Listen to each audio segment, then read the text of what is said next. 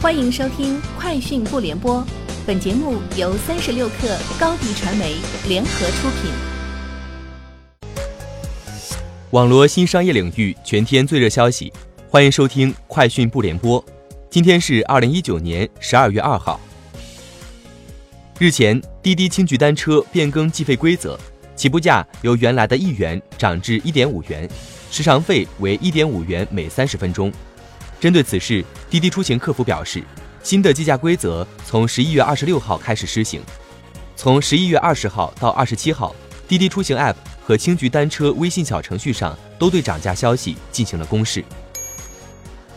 三十六氪获悉，天眼查数据显示，十一月二十七号，字节跳动有限公司全资子公司北京量子跃动科技有限公司新增对外投资，被投资方为苏州宗视通信息技术有限公司。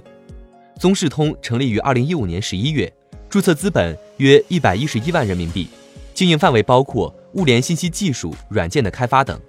据官网介绍，宗视通将智能手机、平板和计算机连接成为一个多终端移动安全系统，并提供监控功能，如定位跟踪、音视频监控、及时报警、远程录音录像等。三十六氪获悉，十二月二号，OYO 酒店宣布。公司首席法务官吴小翠因个人原因离开公司。据 OYO 酒店介绍，吴小翠今年五月加入 OYO 酒店，出任首席法务官，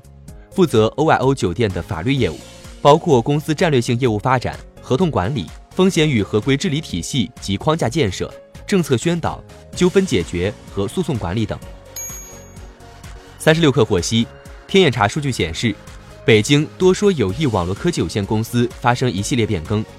字节跳动高级副总裁张立东卸任法定代表人，由韦雄汉接任。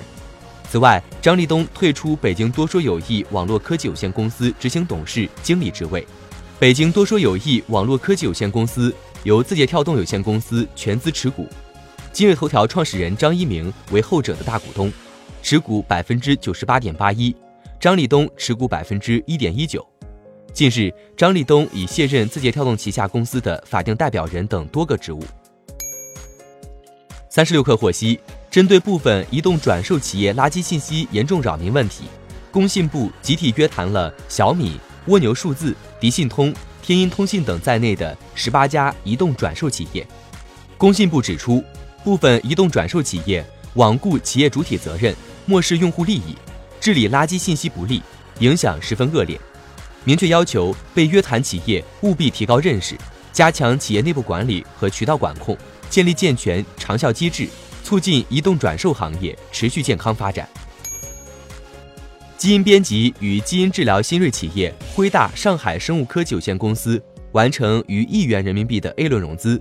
由陈德资本领投，新投资方药明康德、汇美资本、雅汇资本以及原有投资方夏尔巴投资四家机构跟投。本轮融资所得将主要用于辉大基因的核心临床管线的推进、组建研发与临床前研究团队，以及开展 GMP 级生产车间的建设。辉大基因专注于人类罕见遗传疾病新型治疗技术及药物的研发。据外媒报道，奥迪计划在未来五年内向电气化车型方面前期投资一百二十亿欧元，约合九百二十七点六亿元人民币，进一步发展电动化战略。在产品方面，到二零二五年，奥迪集团计划推出三十余款电气化车型，其中二十款将是纯电动车。以上就是今天节目的全部内容，明天见。欢迎添加小小客微信 xs 三六 kr 加入克星学院，每周一封独家商业内参，终身学习社群，和大咖聊风口谈创业。和上万客友交流学习。高迪传媒，我们制造影响力。商务合作，请关注新浪微博高迪传媒。